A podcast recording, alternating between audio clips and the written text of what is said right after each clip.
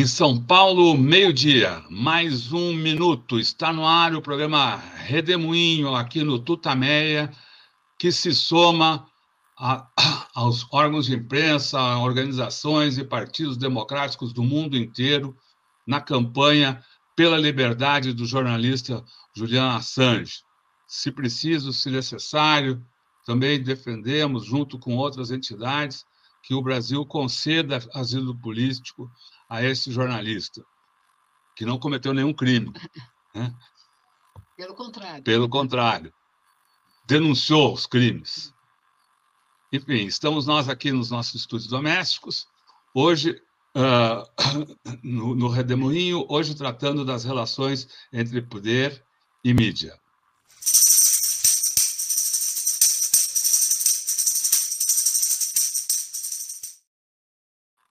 Ângela Carrato, que bom tê-la aqui nesse redemoinho do dia 27 de julho de 2023. Ângela Carrato é professora de jornalismo da Universidade Federal de Minas Gerais e fala aqui conosco sempre às quintas-feiras. Ângela, o que, que você nos conta essa semana? Bom, boa tarde, Eleonora, boa tarde, Rodolfo. E claro, Assange livre, estou na campanha, estamos juntos, né, aqui no Tutameia, e é uma vergonha a imprensa, a mídia brasileira, né, corporativa, oligárquica, que se diz né, tão comprometida com os direitos humanos, com a liberdade de expressão, ignorar, a palavra é essa, ela ignora o Assange, a prisão dele há mais de cinco anos em Londres, outro país defensor da liberdade de expressão, né? e arriscadíssimo ser extraditado para os Estados Unidos, outro país também que preza tanto né, os direitos humanos. Claro que eu estou fazendo uma ironia aqui. Né? Então, Assange livre, estamos nessa campanha até a libertação dele. Bom, nosso tema aqui é poder e mídia. E o que eu quero comentar essa semana é, são fatos aparentemente isolados, mas eu acho que eles são muito. É, eles dão uma indicação muito nítida do que vem pela frente aí em se tratando da mídia corporativa, da mídia oligárquica brasileira. Eu quero começar lembrando que essa mídia, especialmente as TVs, elas têm demitido muito nesse início de ano e nas últimas semanas a Record fez uma limpa, né? Fez uma limpa lá na, em todas as áreas da, da emissora. Bom, a razão disso é que ela está com uma dívida muito grande, né? Mas outras emissoras que não têm é, podem ter reduzido o faturamento, mas não têm dívidas reduzido no passado, bem entendido, né? como a Globo, essas também demitiram, o SBT, que está mal das pernas, também demitiu, a Band. Bom, então vamos, primeiro, é, primeiro fato que eu gostaria de destacar. Essas empresas estão demitindo, elas alegam que é para uma reestruturação, estão de olho aí nas novidades, né? É, que para onde que aponta, as tecnologias e tal, mas na verdade estão demitindo. Outro ponto que é fundamental a gente destacar é que a, a Folha de São Paulo, é, em duas reportagens essa semana e hoje no UOL, destaca as verbas de comunicação, as verbas oficiais do governo Lula nesses primeiros seis meses de governo. E aí a gente tem uma novidade. A Globo, que tinha, sobretudo a TV Globo, que tinha perdido né, o papel protagonista nessas verbas no governo Bolsonaro, ela retorna. Eu anotei aqui, o Grupo Globo volta a liderar essas verbas, abocanhando 57% delas, o que equivale a 54,4 milhões de reais. Em segundo lugar, vem a Record com 13 milhões, seguido pelo SBT, 11 milhões, a Band com 5 milhões, a Rede TV e a EBC, a Empresa Brasil de Comunicação, com 1 milhão. Eu quero comentar um pouco isso. Primeiro, é, apesar do, do, da SECOM ter dito que esses critérios são técnicos, né? É, e levam em conta uh, dados né, de audiência, etc, etc, etc, me parece que a verba para as TVs, sobretudo a Globo, está um tanto inflada. Né? A Globo não tem mais essa audiência que ela teve no passado. Não tem, de jeito nenhum. Me parece que essa verba está inflada. E essa verba não leva em conta, aí para nenhuma dessas emissoras, as, os bancos públicos, né? É, Banco do Brasil e Caixa, e a própria Petrobras. Aí esses números vão ser muito mais elevados, mas esses não foram divulgados. Bom, é, a, a, gente analisando esses números, me parece aqui um, um, equívoco da parte do governo muito grande. Né? O mesmo valor, ah, digamos, é, investido né, em comunicação na rede TV é o mesmo na EBC. Isso é inaceitável, gente, é inaceitável. A EBC, Empresa Brasil de Comunicação, ela tem o braço uh, público, que é a TV Brasil, que está sendo reconstruída muito lentamente, mas está sendo reconstruída, e ela tem, a partir da, dessa última terça-feira, ah, também ah, o canal ah, GOV, o canal governamental, que é o retorno da NBR, a TV é, uh, governamental brasileira, criada lá no, no governo do Fernando Henrique Cardoso, mas que foi efetivamente levada a termo no governo Lula, no primeiro e segundo governo Lula. Acontece que o lançamento, ou relançamento, como queiram, né, da NBR, agora com esse novo nome, né, Canal Gov, ele está repetindo, ah, digamos assim, erros que aconteceram lá atrás. Primeiro, um lançamento extremamente tímido para a importância que um canal governamental tem. Segundo, uh, sem dinheiro, né? Terceiro, ele não está em canal aberto, né? É, na maioria dos estados. Por exemplo, em Minas Gerais não está. Né? E, bom, dá acesso à internet, mas vamos e venhamos, né? Sobretudo o pessoal mais simples, quando tem acesso à internet, ele não gasta os seus dados nesse tipo de pesquisa. Ele gasta em outros, até que, que não interessam para ele, não é? mas é, não faz isso, não tem dinheiro para ficar navegando, assistindo é, entrevista com o ministro, a programação, vendo a agenda de governo, que são coisas fundamentais para a cidadania. Mas então teria que estar num canal aberto, por que não está? Tem canal aberto disponível uh, aí, né? Então por que, que não está? Então, essa timidez não se justifica, seja de não estar em canal aberto, o canal governamental, seja da falta de, de, de, de investimento né, na, na própria EBC. Né? Não adianta os recursos de manutenção, né, aí custeio, né? Se não tem recurso para programação, se não tem para jornalismo, não tem televisão, né? não tem. Esse é, é um ponto. Outro aspecto é, que eu acho que é importante destacar é que ao levantar esses dados, ao divulgar isso, claro que o grupo Folhas, né, a família Frias, está deixando claro, a, digamos assim, o não contentamento dela. Sobretudo quando a gente sabe que o investimento maior deles, a aposta maior deles é no digital. Eles não têm canal de televisão, até gostariam, mas não têm, né? E o canal de televisão aberto também hoje é, digamos assim, ah, não vou dizer que está com os dias contados, né? mas tem muitas outras tecnologias aí, o streaming, etc., que a competição é pesada. A Globo está aí se virando no, no, nos 30 para enfrentar a Netflix. Né? Então, Uh, esses são dados aparentemente isolados, fatos aparentemente isolados, mas não são. Não são pelo seguinte: uh, se a gente for ver, por exemplo, no que é essencial para essa mídia, ela não mudou. Basta a gente ver, por exemplo, a, o nome do Márcio Pockman, que circulou primeiro assim de forma meio oficiosa e tal, agora né, está praticamente confirmado que ele vai assumir a, a direção do IBGE, e aí a mídia corporativa brasileira, a mídia oligárquica, ela rasga a fantasia. Caiu de pau em cima do nada, dizendo que ele pode manipular dados, porque ele é um economista é, é, que tem uma linha de pensamento ah, próxima, igual a do PT, porque já dirigiu a, o Instituto Lula, a Fundação Perseu Abramo, porque é da, Uni, ah, da, da, da Unicamp. Quer dizer, ridículo, né? Ridículo. É, é, essa mesma mídia, né, que tenta fazer esse, esse absurdo, né, é, é, queimando né, uma figura do porte, um intelectual, um professor universitário, né, do Márcio Portman, é a mesma mídia que fica caladinha em relação ao Banco Central, independente do governo, mas com rabo preso com o mercado, do Campos Neto, do Roberto Campos Neto, com seus juros de 13,75%, os maiores do mundo, no momento que o país tem deflação. Essa mídia está caladinha. Né? Então, qual que é o problema dessa mídia com o Márcio Pockman e com o IBGE?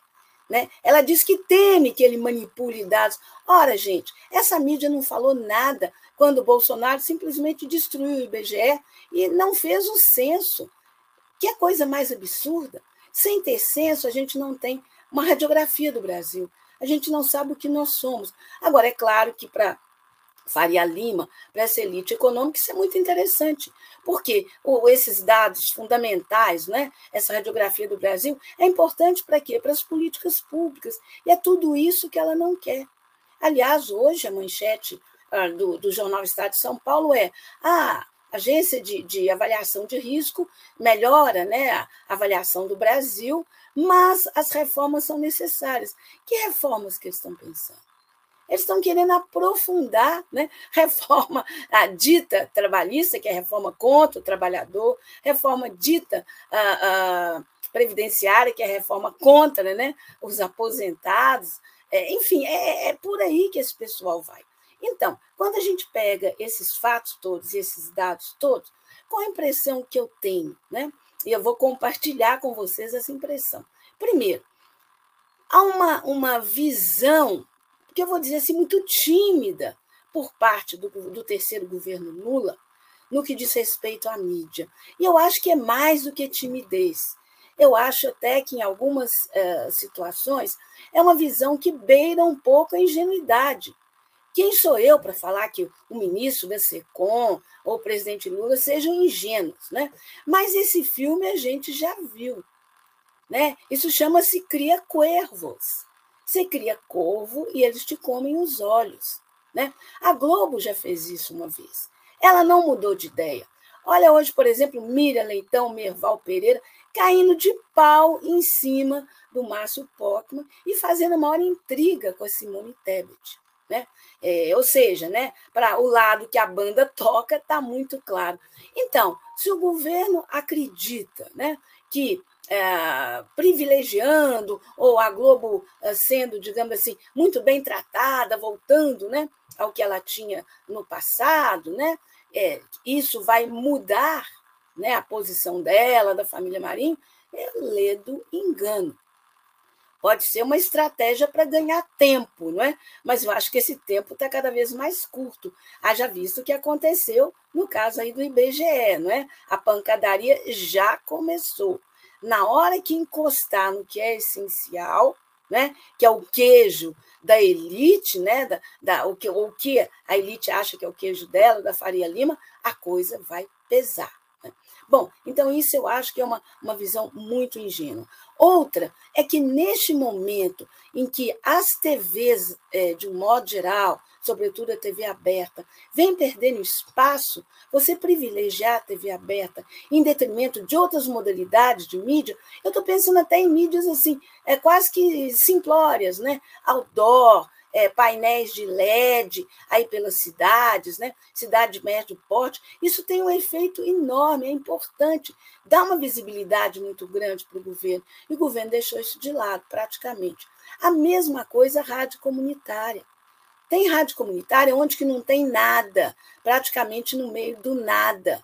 Não é? O governo não pode esquecer da importância das rádios comunitárias. E, pelo visto, está deixando de lado também. Né? E mais, quer dizer, argumento para o governo ter uma mídia intensa e um apoio intenso não faltam. Basta a gente lembrar o artigo 19 da Declaração dos Direitos do Homem e do Cidadão da, da, da ONU. No artigo 19 é dito com clareza que é importante garantir a todo cidadão, cidadã, informação. E é isso que nós não temos no Brasil. O Brasil não garante a, totalidade da sua população informação. Na verdade, essa mídia corporativa liderada pela Globo, né, ela monopoliza a informação, ela divulga ah, o que lhe interessa, ela distorce grande parte, ela silencia sobre o que não é do interesse dela, seja a pauta externa, seja a política nacional, economia, cultura, o que seja, não é? Então, é, o governo tem obrigação de, de garantir essa, essa comunicação para todos. E olha, eu não estou falando de democratização da mídia, não estou falando disso. Isso é mais complicado, envolve o Congresso, não é? É mais complicado nessa conjuntura. Mas tem uma série de ações que o governo federal pode e deve fazer. A timidez envolvendo a TV Brasil e agora o canal é, Gov, eu não estou entendendo. Não estou. Né? Aliás, os programas, pelo menos a listagem que eu vi, são praticamente os mesmos da NBR. Ok, são importantes. Agenda do presidente, fala do ministro, alguns debates, inaugurações, tudo isso é muito importante, mas é muito pouco, gente, é muito pouco. Então, né, frisando, está é, tá muito claro né, ah, para onde que a banda toca. Tá? Eu, eu sei que o governo, o terceiro governo Lula, tem uma série de enfrentamentos, todo mundo sabe. Né? Tem aí com o Congresso, né? com um centrão né? que quer mandar no uhum. governo, que foi super empoderado pelo Bolsonaro, que era um, um brocoió, entregou orçamento e tudo mais para o Lira, né?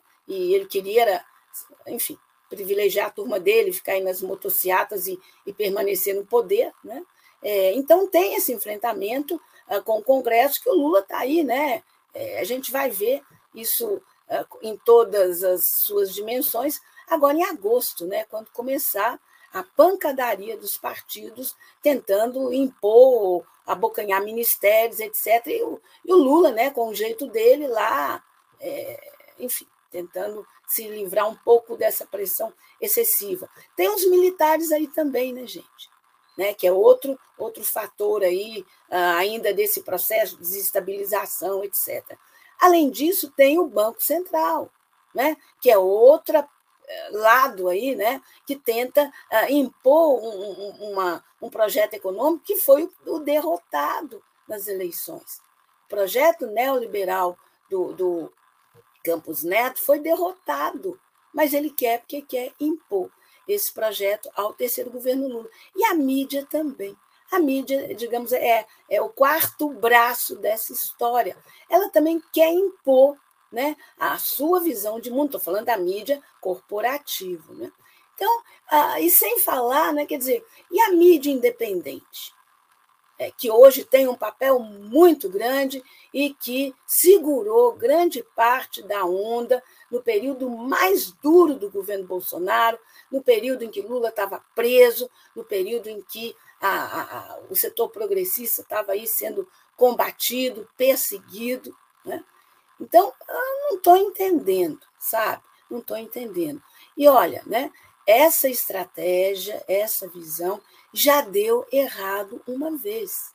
Né? Redundou em quê? Redundou na Lava Jato, que desmontou as políticas públicas assim, né? como se fossem é, é, castelos é, é, de cartas, né? É, deu no, no, na prisão do próprio Lula, deu na eleição fraudada, né, porque tirou o principal candidato da disputa ah, na eleição do Bolsonaro, e por pouco né, o Lula é eleito.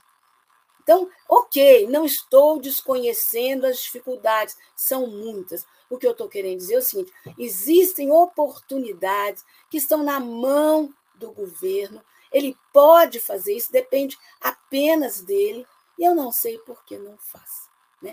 E, e torço muito para que faça, porque, como eu sempre digo, as críticas que eu faço, elas são críticas construtivas. A gente tem que torcer muito para esse governo dar certo. Que o que, que significa esse governo dar errado? Significa a volta dessa extrema-direita. Né? Mas me preocupa muito essa visão que está sendo implementada na comunicação. Quem cria corvos corre o risco de ter os olhos comidos. É isso, gente. Obrigada, Ângela. Muito bom, Ângela. A gente agradece aqui a participação da professora Ângela Carrato neste Redemoinho, que é um programa que a gente transmite ao longo da semana. sempre ao meio-dia, cada dia com um tema específico. Hoje falamos das relações entre poder e mídia. Amanhã a gente volta nesse mesmo horário com o historiador Manuel Domingos Neto para falar sobre a, a, situação política do Brasil, principalmente as questões de segurança, o papel dos militares na conjuntura. Ângela, muito obrigado, muito obrigado a todos que nos acompanharam neste redemoinho ao vivo e que seguem conosco pela internet afora. Boa tarde, bom fim de semana. Tchau, tchau. Tchau, tchau. tchau boa tarde. you